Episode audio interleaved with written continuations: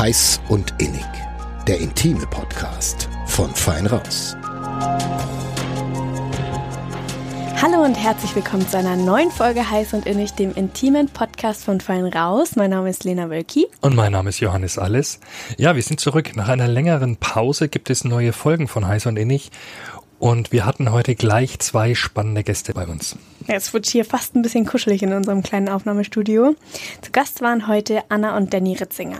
Die beiden sind Ende 30, leben auf einem veganen Bauernhof in Westmittelfranken und sind seit 2017 verheiratet. Allerdings sind sie mittlerweile nicht mehr zu zweit, sondern zu dritt. Das heißt, sie leben polyamor.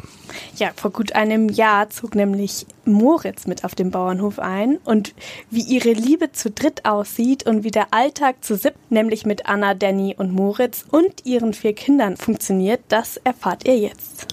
Hallo Anna, hallo Danny. Schön, dass ihr heute bei uns seid in unserem kleinen Podcast-Studio.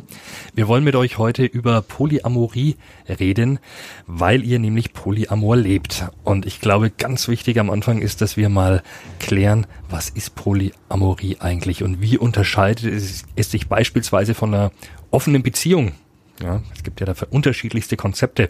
Deswegen einfach mal gleich die Bitte vorweg definiert das Ganze doch mal für uns. Einmal erklären für Einsteiger. Genau. genau. Der Einsteigerkurs.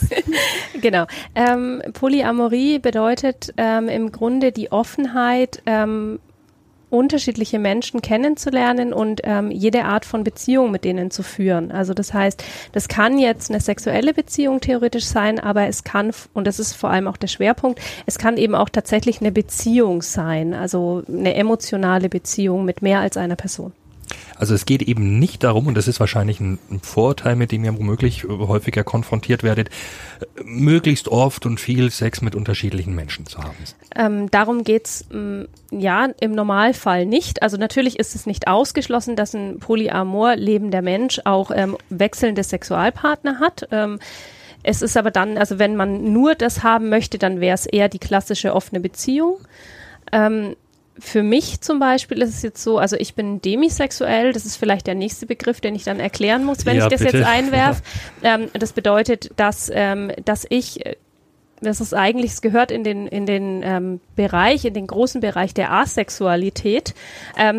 Und das bedeutet, dass ich nur Sex mit jemandem habe, wenn ich auch eine tiefe emotionale Verbindung zu dem habe. Also für mich ist so ein Thema One-Night-Stand oder wechselnde Partner überhaupt nicht interessant und war auch noch nie interessant. Das heißt, es ist das, was, glaube ich, die Leute am ähm, ja am ungewöhnlichsten finden, wenn die das irgendwie mitbekommen, weil man denkt ja so, hey, die Frau hat zwei Männer, die ist ja wahrscheinlich, keine Ahnung, aber äh, eben so ist es, ja. genau, aber ist, also, so ist es eben gerade nicht. Also für mich wäre jetzt so eine offene Beziehung zum Beispiel überhaupt nicht spannend.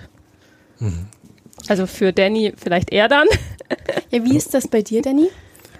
Ähm, ich ich mag's, also keine Ahnung, ich bin ein sehr sexueller Mensch einfach und ähm, bei mir ist schon so, dass ich auch das spannend finde, auch mal irgendwie Dates zu haben oder auch mich mal mit anderen Frauen zu treffen.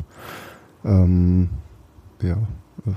ja. Und ich mag es einfach, also das, wie wir das jetzt leben, unsere Beziehung, äh, ist für mich einfach der, der Vorteil dann, wir sind mehr Leute, wir ähm, meistern den Alltag zu dritt und nicht nur zu zweit. Ja, und wir haben halt die maximale Offenheit. Ja. Also wir haben aus dem, was wir quasi an Voraussetzungen mitbringen, für uns die optimale Beziehung gebastelt, ähm, weil Danny einfach ein viel mehr Interesse daran hat, nach außen zu gehen als ich. Ähm, ich habe aber das Interesse, Menschen auf einer tiefen Ebene kennenzulernen, allgemein. Also für mich sind Beziehungen allgemein immer sehr deep. Das bin einfach ich. Ähm, ungeachtet davon, ob es jetzt sexuelle Beziehungen sind oder einfach freundschaftliche ähm, etc. Und das können wir beide eben tun. Also er kann nach außen gehen, er kann Menschen kennenlernen, er kann Dates haben, er kann flirten. Ähm, ich kann mit Menschen zusammensitzen, tiefe Gespräche führen und ähm, wir gehen einfach mit dem Thema Eifersucht ähm, sehr transparent um. Wir sprechen darüber, wir sind im Austausch und es gibt nichts, was wir uns verheimlichen müssen, ähm, um das leben zu können, was wir leben möchten. Das ist für mich im Endeffekt auch der, der große Punkt, warum Polyamorie oder halt das, unsere Beziehungsformen, wie wir sie führen, weil äh, für mich die Ehrlichkeit einfach sehr wichtig war und dass man einfach alles raussagen kann, was man denkt, was man will, was man fühlt, was weiß ich. Und dass es da keine Grenzen gibt. Genau. Also für uns war von an, vom Anfang an unserer Beziehung klar, ähm, dass Ehrlichkeit vor Treue geht. Ihr hattet auch schon monogame Beziehungen davor? Genau, wir hatten vorher beide monogame Beziehungen. Ähm, ich war schon mal verheiratet. Ähm, der hatte eine sehr ja, ähm, schwierige Beziehung vorher und war dann eigentlich auch so an einem Punkt, wo ich gesagt habe, ich, ich möchte eigentlich gar keine Beziehung mehr haben. Also ich hatte, bin jetzt auch nicht so der Mensch, der unbedingt Beziehung braucht. Auch da unterscheiden wir uns. Ähm, Beziehung. Genau, ähm, Danny ist jemand, der, der eigentlich ähm, immer in Beziehung war und dem das auch ähm, sehr wichtig ist, in Beziehung zu sein. Für mich ist es jetzt so, ich kann auch sehr gut allein sein. Ähm, war eben vorher in einer langen Beziehung, war dann, war dann für mich klar, ich möchte das eigentlich nicht mehr. Danny war zu dem Zeitpunkt mein bester Freund. Und als dann klar war, zwischen uns entwickelt sich eben jetzt doch so eine, so eine Beziehung, wo Danny gesagt hat, so, hey, ich wäre gern mit dir in einer Beziehung. Und ich so, oh nee, ich nicht. Nein, Beziehung, das ist erstmal, klingt erstmal nur. Das ist lange überredet. ja. Überredet. Ähm, ja, schon, weil, ähm, weil ich eben genau, weil ich eben genau diese Aspekte von Beziehung einfach nicht mehr haben wollte, die, die wir jetzt auch tatsächlich nicht haben. Nämlich das, dass man, dass man sich so ein Stück weit verliert und so jeder lebt sein eigenes Leben und es gibt ganz viele Dinge, die man mit dem Partner irgendwie nicht besprechen kann. Also dabei geht es nicht nur um andere Menschen, die man vielleicht kennenlernt, sondern allgemein. Also ich finde so, das, das ist oft die Gefahr, dass man in Beziehung so ein bisschen diese freundschaftliche und diese enge aus, diesen engen Austausch, also diese Freundschaftskomponente und den engen Austausch verliert in dem Versuch, einfach eine funktionierende Beziehung zu haben. Weil ja, das letztendlich ja auch sich selber dann irgendwie, weil ganz viele Beziehungen funktionieren halt einfach nur noch, weil Kompromisse eingegangen werden und irgendwie ja einer sich vergisst in dem Ganzen und ja, das ist ein großer Punkt bei mir auch gewesen. Ähm, ja. Also so wie sich das jetzt für mich anhört, ihr könnt ja sagen, ob das stimmt oder nicht, ähm, liegt bei euch nicht der Fokus darauf, unbedingt jetzt was mit anderen zu machen, sondern einfach auf einer Beziehung, die offen ist und praktisch keine Tabus voreinander hat. Genau, das war, das war tatsächlich der Einstieg. Ähm, wir haben uns anfangs auch jetzt nicht Polyamor definiert oder so. Also wir, also ich kannte den Begriff auch gar nicht. Also ich bin gerade so, wie gesagt, dadurch, das habe ich ja schon erwähnt, dadurch, dass ich jetzt nicht so der mega sexuelle Mensch bin und irgendwie ständig auf der Suche nach, nach irgendwas, ähm, hatte ich da auch gar nicht so die Berührungspunkte zu dem, was gibt's denn alles und wie nennt sich das? Ähm, das war für uns, war wie gesagt klar, wir, wir gehen ähm, in eine Beziehung und wir wollen diese absolute Ehrlichkeit. Es war klar, ähm, Danny ist ähm, interessiert daran, eben auch noch Menschen kennenzulernen. Vielleicht jetzt auch nicht am Anfang, das war jetzt nicht akut. Das war einfach nur klar, ich muss mich mit meiner Eifersucht auseinandersetzen, denn ich bin eigentlich von, vom Grundsatz her ein sehr eifersüchtiger Mensch. Ähm, ich, mir war klar, ich muss mich damit auseinandersetzen, ähm, dass es irgendwann mal dazu führen würde, dass wir in einer Beziehung mit nochmal jemanden, in, also mit in einer festen Beziehung mit noch jemandem, egal ob Mann oder Frau sein würden, das war für uns am Anfang überhaupt nicht das Thema und das haben wir auch nicht angestrebt. Ähm, und aber erst mit der Entwicklung dieser Beziehung kam eigentlich dieses diese klare Definition von Polyamorie. Vorher war das halt so, ja, wir haben eine Beziehung, die ähm, deren Grenzen nicht ganz klar definiert sind, die immer wieder ausgearbeitet werden können. Ähm, und jetzt ist es aber eben mit diesem, jetzt ist es eine polyamore Triade. Also wir sind zu dritt in einer Beziehung. Damit äh, ist es irgendwie klar. Genau, ihr seid zu dritt. Eben neben euch beiden gibt's noch den Moritz. Ähm, erzählt doch mal, wie es letztendlich dann dazu kam. Ja, da muss man jetzt ein bisschen ausholen. Wir ähm, haben ja einen, also wir sind ähm, vegane Aktivisten. Wir ähm, haben einen Lebenshof. Das heißt, bei uns ähm, leben alle möglichen sogenannten Nutztiere, die eben gerettet worden sind von der Schlachtung etc. Wir wollen, haben uns dafür entschieden, unseren Lebensraum mit geretteten Tieren zu teilen. Ähm, und auf diesem Hofprojekt ähm, kommen immer, immer spannende Menschen, die uns da eben unterstützen möchten. Wir sind ein gemeinnütziger Verein, haben ein ganz tolles Team hinter uns stehen und irgendwann eines Tages kam da eben auch Moritz, wurde mitgeschleppt von einer Hofhelferin, hatte eigentlich nicht viel Lust, ähm, wurde aber so, war eben Straßenaktivist und die meinte dann, hey, komm doch mal mit auf den Hof, das wäre doch ganz toll und dann siehst du mal quasi die, die Tiere positiv und kannst nicht mal nur immer negative Bilder sehen, sondern auch mal was Positives. Ähm, so haben wir uns kennengelernt, ähm, waren von Anfang an, also waren, waren von Anfang an irgendwie in einer, in einer guten Verbindung. Also wir hatten schon am ersten Abend irgendwie sehr gute Gespräche. Ähm, ging viel darum, eben, ja, zum einen, Moritz war dann zu dem Zeitpunkt auch noch nicht so lang vegan. Es ging so ein bisschen um seinen Weg, allgemein, wie er so sein, sein Leben verändert hat, was ihn dahin geführt hat, wie er in Zukunft leben möchte. Es war anfangs auch so, dass er sich da ja, wir waren da viel einfach im Austausch. Hey, wie war das für euch und wie geht ihr mit dem und dem Thema um? Und irgendwie war das aber so, dass es, dass die Stunden so vergangen sind und wir immer noch gequatscht haben. Und ähm, ja, und das war ein Wochenende und danach war er irgendwie, glaube ich, seitdem jedes Wochenende da. Ähm, und es wurde immer mehr daraus und wir haben einfach, dadurch, dass wir die gleichen Werte teilen, uns für die gleichen Dinge einsetzen und so, das ist halt wiederum, also mein Zugang zur Beziehung, das, was ich ja vorhin schon erklärt habe, dass man einfach sagt, man hat so, man ist auf einer tiefen Ebene, Ebene verbunden und daraus kann sich dann auch die sexuelle Komponente entwickeln. So war es auch für mich.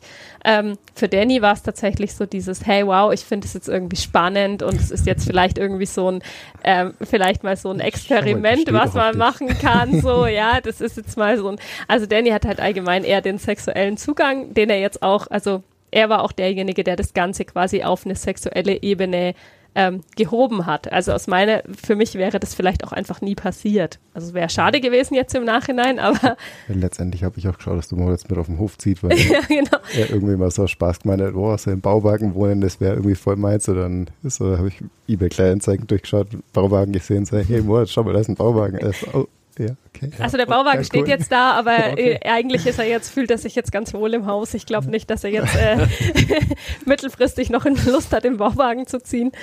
Aber okay. Und eigentlich habe ich, war ich falsch gelegen, weil ich gesagt habe, ihr seid zu dritt. Ihr seid ja eigentlich gar nicht zu dritt. Ihr seid ja eigentlich zu siebt, ne? Weil ja, ihr habt richtig. ja auch noch ähm, äh, vier Kinder, also ihr beiden seid verheiratet. Genau. Ähm, du hast zwei Kinder aus erster Ehe und dann habt ihr noch zwei, zwei gemeinsame, zwei gemeinsame Kinder. Kinder. Und Moritz ist jetzt auch da, also ihr seid sieben Personen. Genau, Moritz ist der Bonus-Daddy. Ja. okay. Also so bezeichnen es auch die Kinder. Ja. Also das ist so. Ja. ja. Okay. Wie ist das, ähm, schau ich dich an, Danny, wie ist das für dich, wenn jetzt ein Bonus-Daddy da ist? Umgang mit den Kindern. Also wahrscheinlich ist es cool für dich oder du kommst gut klar damit, sonst wird es ja nicht funktionieren, aber ja, musstest klar. du da an dir arbeiten irgendwo oder ging das einfach ähm, so? Durch das, dass wir es gar nicht geplant hatten, so irgendwie jemanden in unsere Beziehung mit aufzunehmen, war es klar, anfangs auch Arbeit und also, dass ich mit mir arbeiten musste, aber letztendlich ähm, ist, ich sehe, dass für die Kinder schön ist, ich sehe, dass es mir einiges erleichtert hat, irgendwie auch im Alltag und keine Ahnung. Ähm, es ist für die Kinder haben nochmal einen Ansprechpartner mehr. Ich meine, wir haben ja jetzt halt eh schon seit längerer Zeit, dass immer irgendjemand da ist bei uns. Und es ist, also für mich ist dieses so ein bisschen dieses Kommunending, wie es früher vielleicht ja. mal so gab, äh, fand ich schon immer spannend. Ähm, und er ja, ist ja auch letztendlich, ähm, wie sagst du mal so schön, Kinder brauchen ein Dorf. Ja, genau. Ja. Das ist so ein afrikanisches Sprichwort, glaube ich, oder? Wie es braucht. genau, Eigentlich also, ein ganzes Dorf, um ein Kind Genau, erziehen, es braucht ne? ein ganzes Dorf, um ein Kind zu erziehen. Das ist auch so ein bisschen die Idee tatsächlich jetzt auch, also ganz unabhängig von der Polyamorie und von dem wir unsere Bezie von dem, wie wir unsere Beziehung jetzt führen, ist es einfach auch unser Hofprojekt, ähm, das das möchte. Also wir möchten einfach ähm, einladen dazu, sich auf einer, sich auf einer anderen Ebene zu begegnen, sich gleichwertig zu begegnen, also sowohl die Tiere als auch eben Familien, Menschen untereinander, dass man einfach wieder lernt, offen zu kommunizieren. Das ist ja auch das, was ich dann anbiete, dass ich eben sage, hey, wenn du irgendwie das Gefühl hast, du, du, das hakt irgendwie in deinem Leben, dann komm vorbei und wir reden darüber und wir finden vielleicht einen guten Weg, weil die Antwort in dir selbst ist. Ähm, und ich finde eben, das ist für die Kinder auch so wichtig, dass sie sich ganz frei entfalten können und dass wir Eltern auch nicht eifersüchtig sind, wenn unsere Kinder sich an jemand anderem orientieren, weil unterschiedliche Einflüsse ähm, da so wahnsinnig wichtig sind. Also ich höre das manchmal, dass ähm, Eltern ein Problem damit haben, wenn die Kinder dann sagen so, oh ja, ich will zu meiner Patentante und da am liebsten hinziehen. Und wenn meine Kinder sowas sagen, dann finde ich das total schön, weil dann habe ich meinen Kindern einen Menschen an die Seite gestellt, der ihnen so wichtig ist und der ihnen einen so positiven Input gibt, dass es halt einfach total wertvoll ist. Mama und Papa sind schon wichtig und auch genau. toll und keine Ahnung, aber es ist halt trotzdem, wenn dann noch eine außenstehende Person ist, wo das Kind mal hingehen kann und genau. einfach mal über die Eltern auch mal was reden Ich meine, wir so. sind, wir sind im Endeffekt die Wurzeln und auch Moritz ist jetzt Teil der Wurzel geworden ähm, und alles andere, was auf dem Hof so passiert, die anderen Menschen, also Moritz bester Freund zieht jetzt gerade auch zu uns zum Beispiel, ähm, der, mit dem sind wir jetzt in keinster Weise ähm, in einer sexuellen Beziehung, das in, mit dem sind wir aber in einer sehr familiären Beziehung. Also der gehört für uns und für unsere Kinder einfach genauso irgendwie dazu. Ja, ähm, schon im Urlaub zusammen Genau, der, der kommt mit uns in Urlaub, der hängt bei uns rum, die Kinder gehen genauso dann morgens auch zu ihm und Sammy sagt, ich habe eine volle Windel, machen wir mal eine neue Windel oder so. Das ist ja auch, was man ähm, vielleicht auch gar nicht so ähm, auf dem Schirm hat, aber das ist ja auch letztendlich auch für uns beide, ähm, also für Anna und mich, ähm, wir haben wesentlich mehr Quality Time dadurch natürlich, weil wir einfach sagen können, boah, ey, eigentlich würden wir zwar jetzt gerne noch im Bett liegen bleiben, hey Moritz, jetzt du nicht schnell die Kinder fertig machen. Da muss man dann halt immer so ein bisschen ausdealen, dass sich das auch die Waage hält. Ja. Aber im Grunde genommen glaube ich, dass also sowohl wir drei ähm, in, in unserer Beziehung äh, schon voneinander profitieren und, und viel voneinander lernen. Also jetzt jeder auch von jedem, weil man sich natürlich auch miteinander konfrontiert, wenn man in so einem offenen Austausch ist, ständig und sich ständig mit allem. Also Konfrontation ist eh. Ja, das ist halt total total spannend, weil weil äh, Moritz und ich uns wesentlich ähnlicher sind zum Beispiel als Danny und ich ähm, und dadurch aber auch so ein aber auch so Sachen. Ich werde dann oft so mit mir selber konfrontiert. Die Dinge, die man so an sich selber nicht mag und plötzlich hat man die so in jemand anderem. Und das ist dann das, was mich am meisten nervt an ihm. Und dann sagt Danny so, hey, überleg mal, warum dich das jetzt so nervt, weil das bist du selber. Und ich so, ja, stimmt, oh Mist. also das ist schon äh, total, total interessant. Und ähm, also genau. Und ich glaube, da, dafür profitieren wir zu dritt voneinander und lernen ganz viel. Aber wir profitieren auch von allem anderen, was auf dem Hof äh, passiert. Die Kinder profitieren davon, viele Menschen zu haben, die unterschiedliche Einflüsse bringen. Also insgesamt finde ich es total positiv und ich glaube auch nicht, dass es irgendwas ist, wo man jetzt sagen kann, oh, das ist jetzt total exotisch oder das kann ich jetzt gar nicht nachvollziehen von außen. Also ich glaube, das ist, wenn man sich wirklich damit auseinandersetzt, was wir tun und wie wir es tun, dass es dann doch für die meisten Leute irgendwie auch greifbar und nachvollziehbar wird, weil es gar nicht so furchtbar exotisch ist. Es ist ein natürliches Bedürfnis Bedürfnis, was da bedient wird. Da hätte ich gleich eine konkrete Frage dazu. Ähm, vor, vorab wollte ich aber noch kurz ähm, äh, fragen, eure Kinder, wie alt sind die? Zwischen drei und 13. Zwischen drei und 13, alles klar. Ähm, und äh, du hast ja gerade schon gesagt, eigentlich ist es gar nicht so exotisch, es ist ein natürliches Bedürfnis. Ich glaube, du gehst sogar, ähm, haben wir schon gehört, einen, einen Schritt weiter eigentlich ähm, und sagst sogar, eigentlich ist jeder Mensch Polyamor. Ist das äh, richtig oder überziehe ich damit jetzt? Äh, das ist eine schwierige Frage. Ich glaube, dass zumindest dieses ähm, das, das grundsätzliche Verständnis ähm, und dieses Grundgefühl ähm, jeder ein Stück weit kennt. Ob jetzt jeder sagen würde, ich möchte das für mich leben, das kann ich nicht sagen. Aber ich glaube, dass es schon jeder oder zumindest die allermeisten, die in einer langen Beziehung sind, kennen, dass man dann plötzlich jemanden kennenlernt außerhalb der Beziehung ähm, und man spürt so, hey, da ist irgendwie eine tiefe Verbindung da. Das ist irgendwie ein Mensch, den, den finde ich spannender als, als andere Menschen. Den lerne ich vielleicht auch auf einer anderen Ebe Ebene kennen als nur freundschaftlich. Da entwickelt sich irgendwas emotional. Oder da habe ich irgendwelche wenn es nur sexuelle Fantasien sind. So irgendwas ist da auf jeden Fall. Und dann ist es ja der in der Regel so, dass man dann den Riegel vorschiebt und sagt, nein, das ist nicht in Ordnung, das darf ich nicht, das, das funktioniert nicht, weil ich bin ja in dieser Beziehung. Oder eben, man fängt an, Dinge zu verheimlichen, es entsteht eine Affäre und so kennt man ja auch. Ähm, und das ist eben dieses, aber dieses grundsätzliche Gefühl, dieses, ich lerne da jemanden kennen und da ist irgendwas. Und wenn ich das dann einfach zulassen könnte, wenn ich einen Weg finden würde, darüber mit meinem Partner zu sprechen und ja, in einen offenen Austausch zu gehen. Das Wichtige und auch darüber sprechen zu genau, können. Genau, dann wäre das befreiend. schon im Grunde genommen Polyamorie. Die, die, die Annahme, dass es möglich ist, für mehr als einen Menschen Gefühle zu haben. Aber ja, du hast es ja vorhin gesagt, auch du musstest an deiner Eifersucht arbeiten. Und bei dir, Danny, habe ich auf Instagram gesehen, da hast du geschrieben, du hast es dir eigentlich nicht für dein Leben, hast du jetzt nicht vorgezeichnet, dass du irgendwann mal deine Frau emotional mit einem anderen Menschen teilst.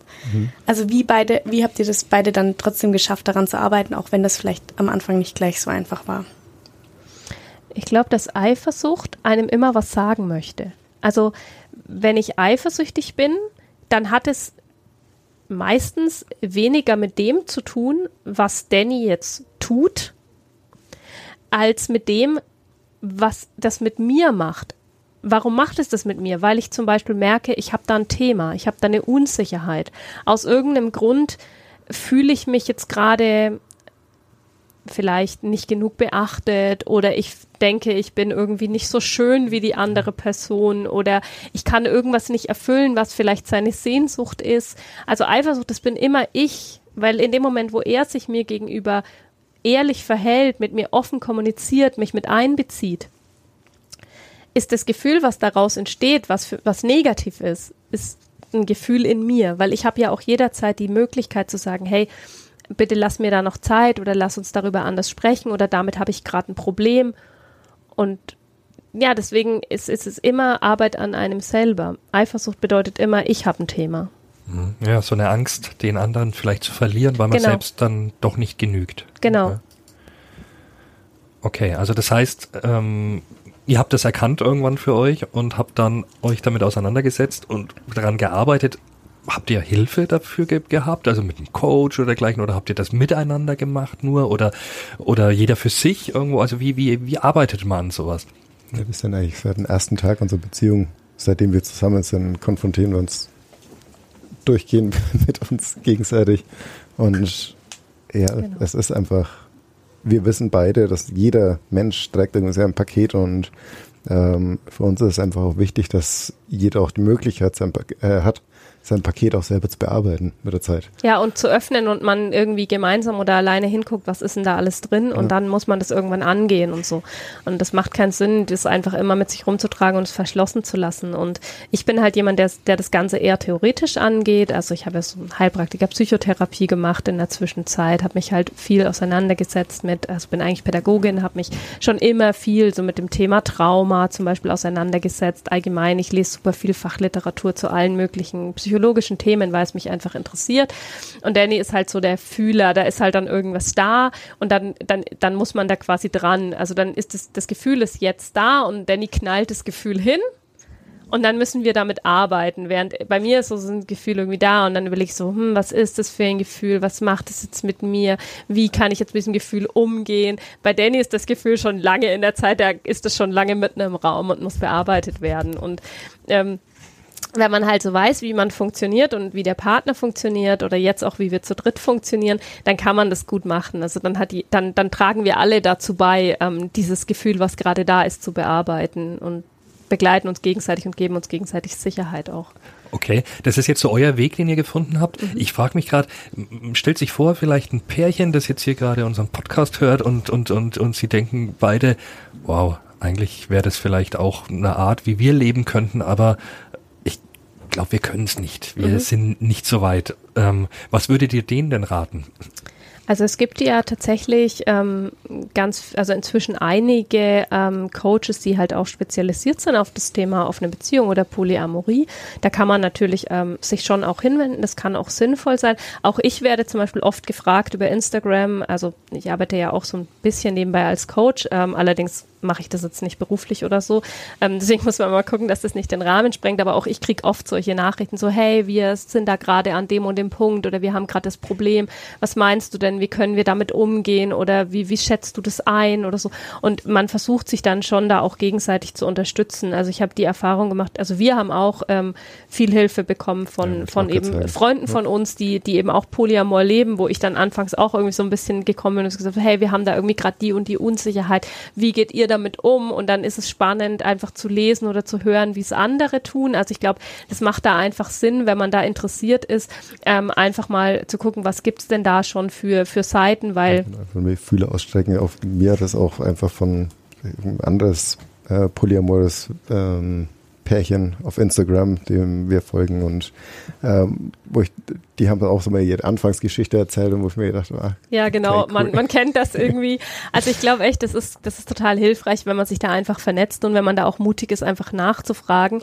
Ähm, und in der Polyamorie ist es, glaube ich, so ähnlich wie mit allen ähm, ja mit allen Aspekten der queeren Szene. Ähm, wir sind froh, wenn wir gehört werden. Wir sind froh, wenn wir ernst genommen werden mit unserer Beziehungsform und deswegen darf man uns auch gerne alles fragen. Also ist, deswegen beantworten wir nicht alles vielleicht. Also Details über unser Sexleben zum Beispiel gehören jetzt nicht in die Öffentlichkeit. Ähm, aber grundsätzlich, ähm, wenn wir, wenn wir ernsthaft was gefragt werden, dann geben wir auch gern Antwort, weil das hat ja ganz viele Aspekte. Wir wünschen uns zum Beispiel total, dass es möglich wäre, also jetzt gar nicht so akut für uns, das ist jetzt, wir haben da eine gute Regelung, aber für andere polyamore Beziehung, äh, Beziehungen und Familien wäre das zum Beispiel wahnsinnig toll, wenn es ein drei- oder viergeteiltes Sorgerecht geben würde. Also so ganz alltagspraktische Fragen. Ähm, und da wünschen wir uns einfach noch mehr gehört zu werden. Ist das auch der Grund, weshalb du, ich glaube auf Instagram war es mal geschrieben hast, äh, diese Posts, die du über Polyamorie absetzt, die müssen einfach sein?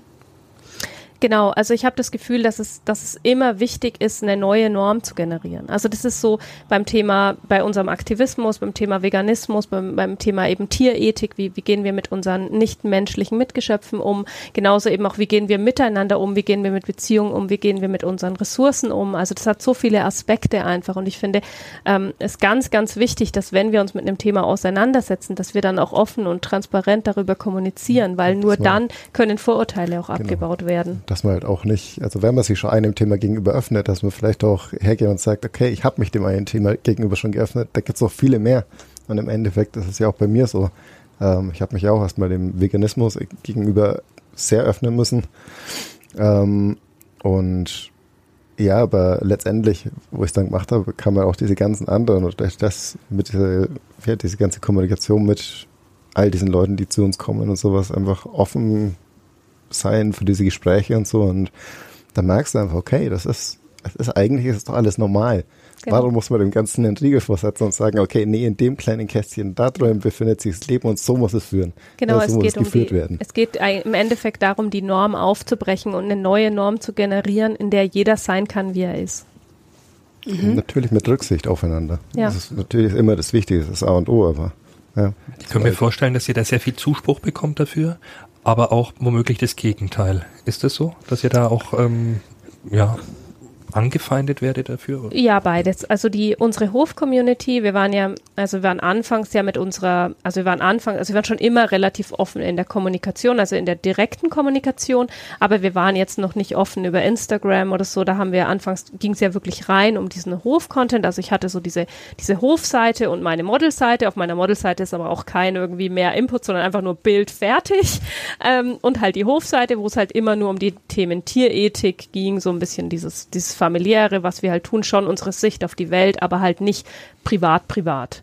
Ähm, und als wir angefangen haben, das kam eigentlich äh, vermehrt erst, als Moritz dann auch da war, weil die Leute halt angefangen haben nachzufragen, so ja, wer ist es denn? Also auch die Leute von außen. Und dann sind wir eben mit unserer Beziehungsform öffentlich gegangen und haben aus der direkten Community ähm, wirklich super viel positive Rückmeldungen bekommen. Die Leute haben gesagt so, hey, ja, wir finden das total ehrlich und transparent und wir sind dankbar dafür, dass ihr so offen kommuniziert, dass ihr uns mitnehmt. Es kamen auch viele ähm, Geschichten von Leuten, die das auch berührt hat und denen das auch Mut gemacht haben, auch mit ihrer Geschichte zu kommen. Wir haben seitdem noch mehr einen offenen Austausch, also dass Leute auch noch mehr sich trauen, auch mit ihren Problemen zu uns zu kommen, weil sie eben sagen, hey, ihr kennt es ja auch, wenn man irgendwie vielleicht in der und der Weise anders ist, in Anführungsstrichen. Ähm, aber klar, wir kriegen auch ähm, natürlich werden wir auch angefeindet, natürlich kriegen wir auch, also gerade so dieses, ähm, gerade mit Moritz, dieses, ähm, dass er nicht ernst genommen wird als ein Beziehungspartner, das haben wir sehr oft. Ja. Also, dass die Leute so sagen, so ja, das ist jetzt irgendwie so ein, so ein Sexding oder ist es euer Toyboy oder mein Toyboy, was halt jetzt, wenn man sich ein bisschen mit mir auseinandersetzt oder mich ein bisschen kennt, eigentlich schon vollkommen klar ist, dass es das nicht sein kann. Ähm, aber es ist halt aufgrund dessen, dass er ja doch um einige Jahre jünger ist als wir, hat es halt schnell nach außen so den Anschein. Und das ist was, was mich persönlich dann halt auch schon sehr ärgert, wenn, ähm, wenn er halt nicht ernst genommen wird und vor allem das, was er alles tut für uns, für die Familie. Also er hat ja sein ganzes Leben im Endeffekt ähm, geändert und, und ist vollumfänglich Teil unserer Familie. Und ich möchte schon, dass das auch gewertschätzt wird und das ärgert mich schon. Und das hat man auch immer wieder. Also es hat, es passiert auch, dass ähm, zum Beispiel unser großer Sohn halt irgendwie da drauf angequatscht wird in der Schule oder so. Ähm, wobei der halt was das angeht, total cool ist, weil der halt einfach sagt so, ey, wenn die Leute ein Problem haben, können sie es behalten, ist ja deren, so quasi. Okay, also ich, also ich habe kein Problem damit, mhm. ähm, weil ich weiß ja, dass, dass ihr quasi nicht irgendwie was Blödes macht. Ja, das ist uns auch äh, von vornherein immer wichtig gewesen, dass wir alles mit unseren Kindern kommunizieren genau. und was weiß ich, also wo natürlich, also ich glaube, da sogar der meiste Kritik, äh, die meiste Kritik von Genau, das ist das, kommt. was von außen ist, die Leute von das außen. Doch nicht euren Kindern und, genau, was die Leute am wenigsten verstehen, dass wir wirklich so ähm, richtig, also dass wir in einem richtig ehrlichen Austausch mit unseren Kindern sind. Also wenn unsere beiden, gerade unsere beiden Großen, wenn die, also die Kleinen sind natürlich mit drei und fünf, für die ist es halt einfach irgendwie so, ja, wir, wir leben halt, wie wir leben und das ist normal. Äh, ganz einfach so. so. Vegan sein ist normal, jeder ist vegan, wer nicht vegan ist, der hat irgendwie was nicht verstanden, weil die, die, die kennen eigentlich fast ja. nur Veganer. So, weil, die, die essen Tiere. Hä? Tiere? Warum essen die Tiere? ähm, aber unsere Großen, die kriegen das natürlich mit, aber wir sind also es war in dem Moment, wo es irgendwie, wo wir, wo ich gemerkt habe, es entwickelt sich jetzt oder wo wir gemerkt haben, es entwickelt sich jetzt da eine emotionale Komponente mit dem Moritz oder es ist jetzt irgendwie mehr. In dem Moment waren auch die Kinder mit einbezogen und Kinder sind ja auch nicht blöd. Genau, die, die kriegen das ja mit. auch mit und wenn die Kinder uns eine Frage stellen, dann beantworten wir die. Das heißt ja jetzt nicht, dass die Kinder in einer permanenten Überforderung sind, weil was sie nicht fragen, also wir drängen es ihnen ja jetzt auch nicht auf, aber ich würde auch nie meine Kinder belügen. Das ist für mich einfach so eine grundsätzliche Sache. Ja, ich finde auch, das ist äh, wirklich dann aber auch ein Geschenk, dass eure Großen dann auch so ticken, ne? weil ich finde gerade, also ich habe selber Kinder und gerade in so einem Alter dann mit 13 oder wenn sie dann noch älter werden, da werden ja dann die Eltern vielleicht auch mal peinlich und man grenzt sich vielleicht ein bisschen ab und ähm, dann wird vielleicht auch das, was die Eltern da so tun, ähm, und vor allem, wenn es ein bisschen anders, wir haben gerade von Normen gesprochen, ja, und es ein bisschen anders als die Norm ist, ähm, ähm, wird es dann für die Kinder vielleicht unangenehm, weil sie hm. sagen, oh, ich werde da in der Schule drauf angesprochen, warum müssten ihr so anders sein? Also ja? ich glaube, unangenehm ist es ihnen manchmal schon. Also das, das eine schließt das andere ja nicht aus. Also natürlich. Ich meine, das sind auch pubertär, also gerade unser Eben, Großer ja. kommt ja auch gerade voll in die Pubertät und natürlich gibt es das ein oder andere Thema, das ist jetzt so peinlich. Ja, oh Mann. Aber im Grunde genommen ist es so, ähm, dass wir dadurch, dass wir auch mit unseren Kindern ja diese Konflikte eigentlich permanent aushalten. Also es gibt nicht, dass ich sage so, ähm, das ist jetzt so, akzeptier's, sondern es ist ja so, hey, was würdest du dir denn wünschen? Was, was wäre denn, was wäre denn das, was du, was du haben möchtest? Und wenn er dann sagt so, ja, ich wünsche mir halt, dass ihr ganz normal seid, dann sage ich so, ja, und was ist denn dann ganz normal? Was wäre denn ganz normal, was sich für dich gut anfühlt? Würde es sich für dich gut anfühlen, wenn wir ganz normal wären und zum Beispiel Tiere essen würden? Nein, auf keinen Fall. Um Gottes Willen, ja, so, das wäre doch, das geht doch nicht, ja, weil er, er lebt ja mit den Tieren zusammen und er lebt die jeden Tag und für ihn ist es undenkbar, Tiere zu essen. Und nein, auch wenn es die Norm ist, er möchte es nicht. Und ich sage dir, was wäre denn die Norm, wenn wir jetzt nicht, den, wenn der Moritz hier nicht bei uns leben würde, so. Ja, aber ich habe den Moritz ja lieb. Ja, genau. Und, das, und, und tut es irgendwem weh, dass der Moritz bei uns lebt? Ist das irgendwie negativ? Nein, ich weiß auch nicht, warum die Leute da ein Problem damit haben. Sag ich, ja, dann ist die Norm das Problem und nicht nicht wir sind das Problem, sondern die Norm ist das Problem. Weil wir tun ja niemandem weh. Und das ist einfach was, da ist er sehr verständig. Also er ist ein kluger Junge und er kann sich die Antworten selber geben. Und natürlich ist es manchmal so aus dem Impuls raus oder wenn ihn jemand veräppelt hat oder wie auch immer, dann. Das ist ja gerade mit deinem Modeljob, was er Zeit genau, noch wesentlich mehr eigentlich. Genau, das ist, also, das, das ist auch so ein Thema. Also der wurde, der kennt es ja auch schon quasi geärgert zu werden, allein schon durch mein, ähm, durch meinen Hauptberuf quasi. Also ich habe einige Jahre hauptberuflich als Model gearbeitet, arbeite jetzt ähm, bei der Agentur Fair Model. Das ist Deutschlands einzig nachhaltige Modelagentur. Also ich arbeite quasi nur für Firmen, die ähm, biofair vegan ähm, arbeiten, produzieren. Das passt einfach auch zu dem Gesamtkonzept. Ähm, und da ist es auch so, also die Aufnahmen, die ich da mache, ähm, die sind jetzt wirklich in keinster Weise irgendwie pornografisch oder sonst irgendwas. Also das sind Werbeaufnahmen, die, die sich in einem total klar definierten Rahmen bewegen, auch schon durch die Agentur gesteuert. Jetzt ganz unabhängig davon, dass ich natürlich auch eine eigene Entscheidungsgewalt darüber habe. Und trotzdem ist es halt dann so, dass mal irgendwie ein Bild zum Beispiel im Internet ist, wo man meinen nackten Rücken sieht und dann wird er konfrontiert so, hey, deine Mama ist Pornomodel, so, ja, die macht Pornos, so, ja, also selbst wenn wir noch so sehr uns bemühen würden, quasi normal zu sein, wenn man immer irgendeinen geben, der irgendwas an Genau, also man auszusetzen findet immer was, womit man jemanden veräppeln kann, wo, wodurch man jemanden mobben kann, wie auch immer. Also entweder man ist von der Persönlichkeit jemand, der einfach gemobbt wird, oder man ist halt jemand, dem das nicht so sehr passiert. Ich glaube nicht, dass ich das wirklich elementar beeinflussen kann als Mutter, wie sich meine Kinder in der Schule etablieren können oder auch nicht. Ich glaube, was ich machen kann als Mutter, ist gut begleiten und mein Leben authentisch leben. Ich wollte noch mal einen Punkt ansprechen. Äh, wir hatten ja vorab ein kurzes Vorgespräch eben und äh, da hast du was gesagt und das würde ich jetzt gerne mal noch einwerfen, ähm, dass vieles, ähm, was ihr tut, eben auch mit Besitz zu tun hat, eben beziehungsweise eben mit dem genauen Gegenteil, eben zu sagen, ich besitze den Menschen nicht. Ich besitze auch die Tiere nicht, die auf meinem Hof leben. Ja? Ich besitze auch meine Kinder nicht. Kannst du da noch mal was dazu sagen? Genau, also das ist eigentlich die sogar die Grundlage unseres ja unseres gesamten Lebenskonzeptes, glaube ich, kann man sagen. Ähm, das ist zum einen die Gleichwertigkeit allen Lebens und zum anderen das Bewusstsein, dass mir nur mein eigenes Leben gehört. Also ich kann ich, ich gehöre mir selbst, ich kann für mich selber entscheiden, aber für niemand anderen. Ich kann nicht, weil Danny jetzt mein Mann ist, ähm, sagen, weil du mein Mann bist, darfst du das und das nicht tun oder das und das nicht empfinden. Ich kann nur sagen, ähm, weil du mein Mann bist, wünsche ich mir von dir vielleicht, ähm, dass du da und darauf Rücksicht nimmst auf mein Gefühl oder so. Aber es ist nicht selbstverständlich, dass er das tun muss, weil er ist nicht mein Besitz, er ist nur mein Ehemann. Und Moritz ist nur mein Freund. Und was er für sein Leben tun möchte, es ist immer noch seine Entscheidung. Genauso ist es auch mit meinen Kindern. Es sind meine Kinder. Aber wie die sich mal entwickeln werden, was sie tun werden, was sie für ihr Leben möchten oder nicht möchten, ist deren Entscheidung. Und genauso ist es auch so, dass ich nicht entscheiden kann darüber, wie, wie wird dieses Leben dieses Tieres enden zum Beispiel. Ich kann nicht Leben beenden, weil ich sage, mein Leben ist mehr wert. Nein, weil das gehört mir nicht. Das ist deren Leben. Mhm. Würde natürlich auch bedeuten, wenn eines der Kinder mit, keine Ahnung, 16, 17, wann auch immer, irgendwann an den Punkt kommt und sagt, wahrscheinlich werden sie das nicht tun, so wie sie aufgewachsen sind, aber wenn sie an den Punkt kommen und sagen, ähm, ach, Veganismus ist eigentlich doch nicht so cool, ich würde jetzt gerne Tiere essen. Dann, natürlich, also das ist, ich meine, ich würde mein Kind auch lieben, wenn es Massenmörder wird. Also ich meine, das wäre natürlich, ist natürlich nicht das, was ich mir wünsche. Und ich würde natürlich sagen, hey, ähm, ich finde das nicht gut, was du tust, aber es ändert ja nichts daran, dass es mein Kind ist.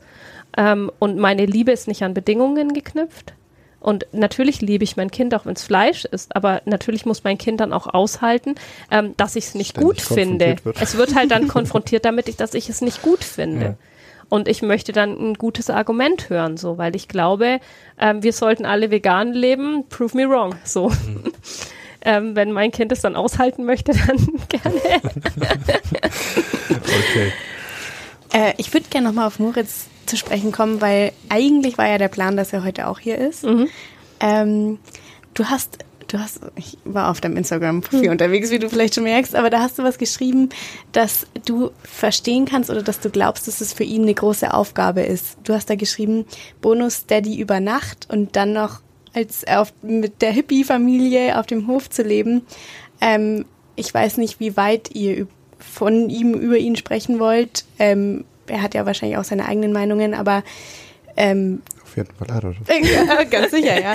Aber es scheint ja dann auch nicht immer alles leicht zu sein. Vor allem er ist ja auch an der Erziehung zum Beispiel beteiligt. Genau. Ich meine, man muss natürlich auch sagen, also ähm, wir sind Ende 30, er ist Mitte 20. Ähm, natürlich war es für ihn jetzt nicht so, dass er sich für sein Leben, also wenn man ihn wahrscheinlich jetzt vor zwei, drei Jahren gefragt hätte, so, hey, wo siehst du dich denn in der Zukunft? Ähm, dann bin ich doch relativ sicher, dass er nicht gesagt hätte, ja, ich möchte ähm, Papa von vier Kindern sein. Also im Gegenteil, er wollte nie Kinder haben.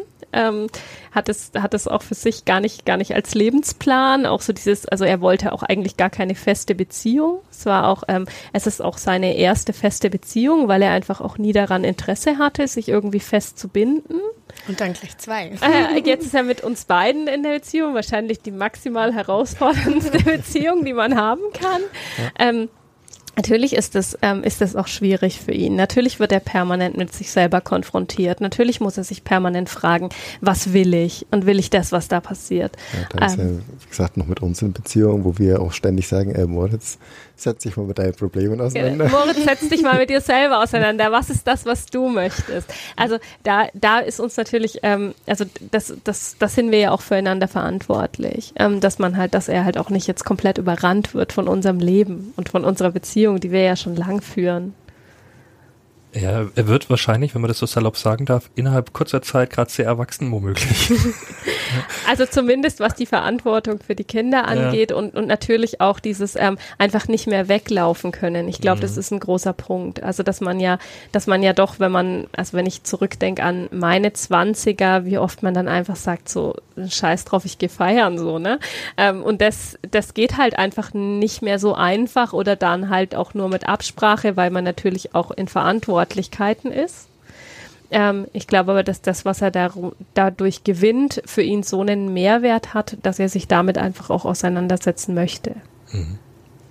Also merkt man ja auch an ja. seiner wahnsinnigen Entwicklung, die zum Beispiel sein bester Freund, der jetzt auch zu uns zieht, der sagt mal, das ist so krass. Also anfangs waren die, er sagte mal, also anfangs kam es mir so vor, Moritz, ja klar, ist mein Kumpel, wir sind auf einer Ebene und jetzt habe ich einfach ständig so das Gefühl, ihn fragen zu müssen, wie soll ich mein, was, was kann ich tun, wie soll es weitergehen in meinem Leben, weil er einfach auf einer ganz anderen Stufe ist. Mhm. So eine rasante Entwicklung einfach mhm. durchlebt hat, auch so eine Persönlichkeitsentwicklung. Ja, das habe ich mit Erwachsenen, glaube ich, auch wenn ja, gerade genau. gemeint so ungefähr. Ja.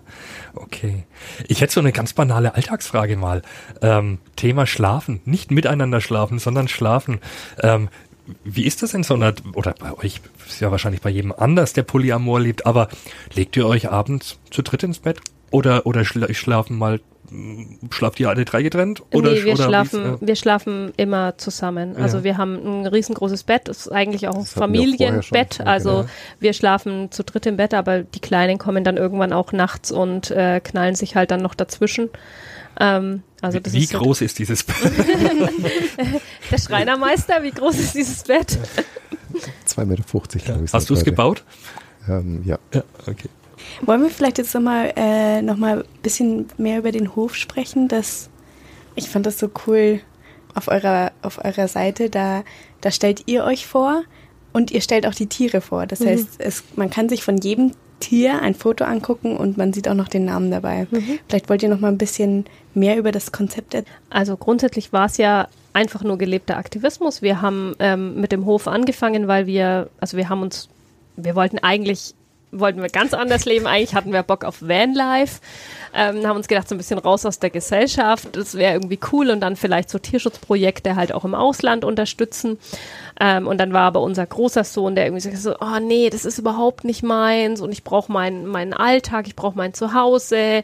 Ich bin da nicht der Typ, ich fühle mich da nicht wohl. Und äh, das ist auch tatsächlich sinnvoll. Also er kann sich da auch gut reflektieren. Ja. Und da ist dann irgendwie die Entscheidung getroffen worden, ja, okay, dann brauchen wir aber eine andere Sache, um so ein bisschen auszusteigen. Ja, wir kaufen uns so einen alten Bauernhof. Und dann haben wir uns ein Abrissobjekt gekauft, das wir dann 2017 haben wir es gekauft, mhm. dass wir dann in Eigenleistung komplett saniert haben. Dennis, der Schreinermeister, hat eine kleine Schreinerei dort auch.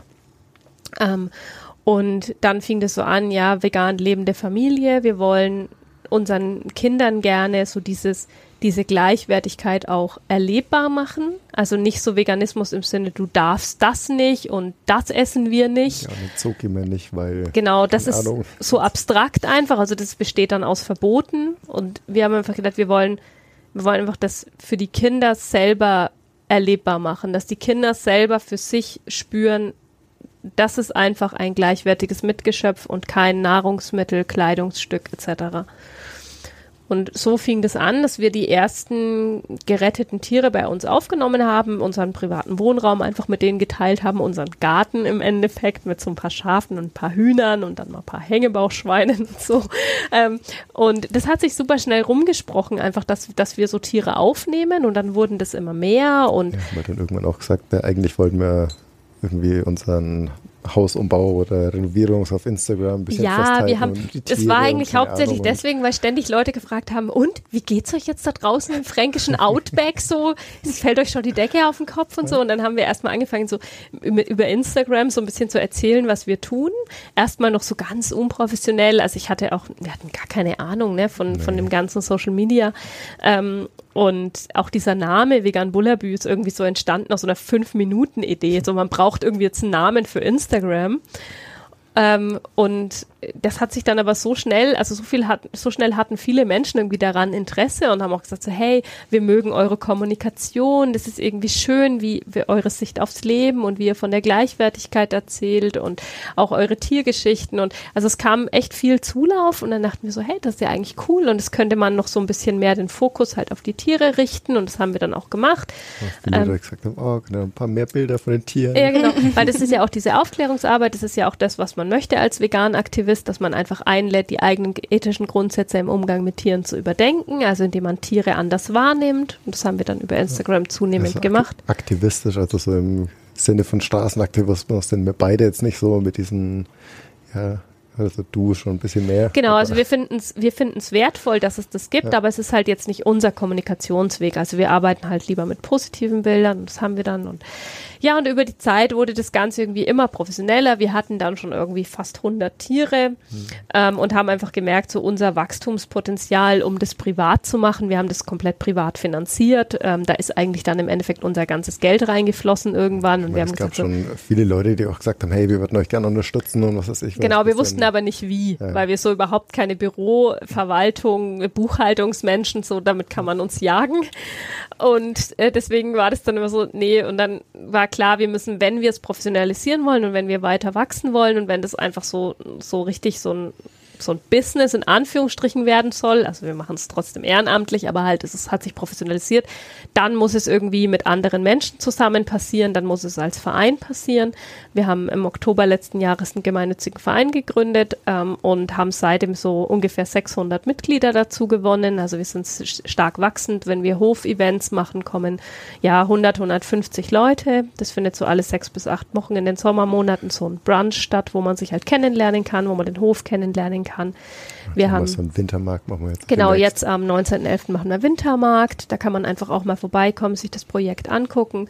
Ähm, und über die Zeit hat sich eigentlich immer mehr auch entwickelt drumherum. Jetzt gerade ist es so, dass wir so ein bisschen diesen, diese Komponente Landwirtschaft halt auch mehr mit reinnehmen wollen, dass wir so überlegen, was haben wir für Möglichkeiten, nochmal so einen, ähm, ja, so selbstversorgermäßig, so einen kleinen Acker noch zu haben, wo wir einfach, dass wir noch mehr Antworten geben können auf die Frage, wie stellen wir uns die Welt vor? Wie kann eine friedliche Welt funktionieren? Es also kommen immer mehr Menschen dazu. auch gerne irgendwie mal wegen unserem, schon allein wegen unserem Namen wahrscheinlich oder was ich was, dass gerne äh, Leute auch angegriffen fühlen, gerade auch Landwirte, wo wir eigentlich beide ähm, nicht gegen den Landwirt sind. Ganz im Gegenteil, ich wollte als Kind auch mal Landwirt werden. und du bist auf dem Bauernhof aufgewachsen und ja, ja genau. das ist, ist ist noch die Komponente, warum wir jetzt auch uns gedacht haben, Landwirtschaft mit reinnehmen. Genau, es geht ja darum, Landwirtschaft neu zu denken und halt einfach ähm, Antworten zu geben und auf, auf Systeme, die einfach nicht mehr funktionieren, ähm, Einfluss zu nehmen und die auch im Endeffekt zukunftsorientiert zu denken. Und ich glaube, da gibt es einfach ganz tolle Konzepte und da sind wir jetzt eben auch so ein bisschen mit ähm, mit involviert und bilden uns da weiter und dann darf dieses Projekt einfach auch weiter wachsen und, und größer werden und noch mehr Aspekte bekommen im Hinblick darauf, dass es eben jetzt ja Leute gibt, die unsere Buchhaltung machen und äh, ganz viele Leute gibt, die überhaupt mit ihrem Know-how, mit ihren Ressourcen, mit ihrem Input dazukommen und im Endeffekt das Projekt über uns hinaus träumen auch. Also das ist so viel mehr und größer geworden, als wir es anfangs gedacht hatten. Euer Hof ist bei Herrin? Genau. Herrieden, bei Herrieden, ja. also es genau ist ein Ortsteil von Herrieden. Ja. Okay. Und äh, wo, seid ihr ursprünglich groß geworden? Also bei dir hieß es gerade Anna auf dem Bauernhof. Genau, ich bin in ähm, Bayreuth geboren, bin mhm. aber in der Nähe von Heilsbronn ähm, aufgewachsen und meine äh, Großeltern hatten dort Landwirtschaft. Mhm. Ja. Ich bin Stadtkind gewesen, ich bin in Fürth aufgewachsen. In Fürth, ah. Ich auch. Jetzt zum Abschluss würde mich noch interessieren, wo ihr euch in ein paar Jahren seht. Also gerade auch mit Blick auf eure Familie und auf eure Beziehung. Könntet ihr euch zum Beispiel vorstellen, die noch einer Person zu öffnen? Puh, also ich kann das überhaupt nicht sagen. Es ist für mich auch überhaupt nicht wichtig, das zu sagen. Also ich, ich muss. So. Nö, also das, das, wie sich das, wie sich das weiterentwickelt wird, das, das wird man dann einfach sehen. Ähm, letztendlich hoffe ich, dass unsere Kinder irgendwie einen guten Weg finden, für sich ähm, ihr Leben zu gestalten. Aber auch da habe ich keine. Zu sehr gesellschaftlich anecken. Ich meine, das ist ja auch immer so ein Ding. Aber, Keine Ahnung, so dass ja. sie halt glücklich sind für sich. Ja. Also ich habe da auch gar, kein, gar keine Wünsche oder Visionen, wo ich so sage, so sollte es aussehen. Und auch für uns habe ich keine Wünsche und Visionen. Ich möchte ähm, natürlich, dass das, dass das Hofprojekt irgendwie immer sich weiterentwickeln kann und irgendwie ganz viele, ähm, ganz viele tolle, fruchtbare Felder quasi erschließt, so im, im wörtlichen und übertragenen Sinne, dass es einfach weiter wachsen kann mit, mit den tollen Menschen, die sich da einbringen. Ähm, ich hoffe, dass das äh, Konzept Lebenshof irgendwann nicht mehr nötig sein wird, weil wir einfach diese Tierindustrie in dem Sinne nicht mehr haben. Aber das wird nicht in den nächsten Jahren sein, sondern das ist eher langfristig. Aber irgendwann mal hoffe ich, dass Lebenshöfe sich abschaffen werden, weil es einfach diesen Bedarf nicht mehr gibt. Ähm, aber so für unser Leben, ich glaube, wir möchten so in, in diesem Austausch bleiben, in dieser intensiven Beziehung bleiben, uns weiterentwickeln. Aber in welcher Weise? Ich weiß nicht, ist das für dich? Kannst ja, du das sagen? Relevant. Eigentlich nicht, nee. Also mit anderen Worten, wie viele Menschen in fünf Jahren in diesem 250-Bett liegen werden, das muss die Zeit sein letztendlich. So ich, ja, keine Ahnung. Also das ist für mich so gar nicht die Frage. Ja. Also das ist irgendwie so eine interessante Frage, aber ähm, also vielleicht eher, wie viele Menschen werden mit uns in irgendeiner Weise zusammenleben? Mhm. Ja. Mhm. Wie viele Leute begleiten uns weiter? Ja, genau. Wer wird wichtig für uns sein ja. und in welcher Weise? Da ist das Bett nicht die zentrale Frage. Nee. Schönes Schlusswort. Ja, vielen ja. Dank, dass ihr da wart. Ja, wirklich vielen Dank. Cooles Gespräch, wirklich spannend, was ihr zu erzählen habt und ja, alles Gute euch beiden. Und an Moritz, liebe Grüße. Ja, gute genau. Besserung. Ja, gute Besserung. Das haben wir nämlich gar nicht erwähnt, dass er eben etwas kränkelt und deswegen ja. heute nicht dabei ist. Ne? Genau. Okay, dann auch herzlichen Dank fürs Zuhören und wir hören uns dann in zwei Wochen wieder. Bis dahin. Tschüss. Ciao.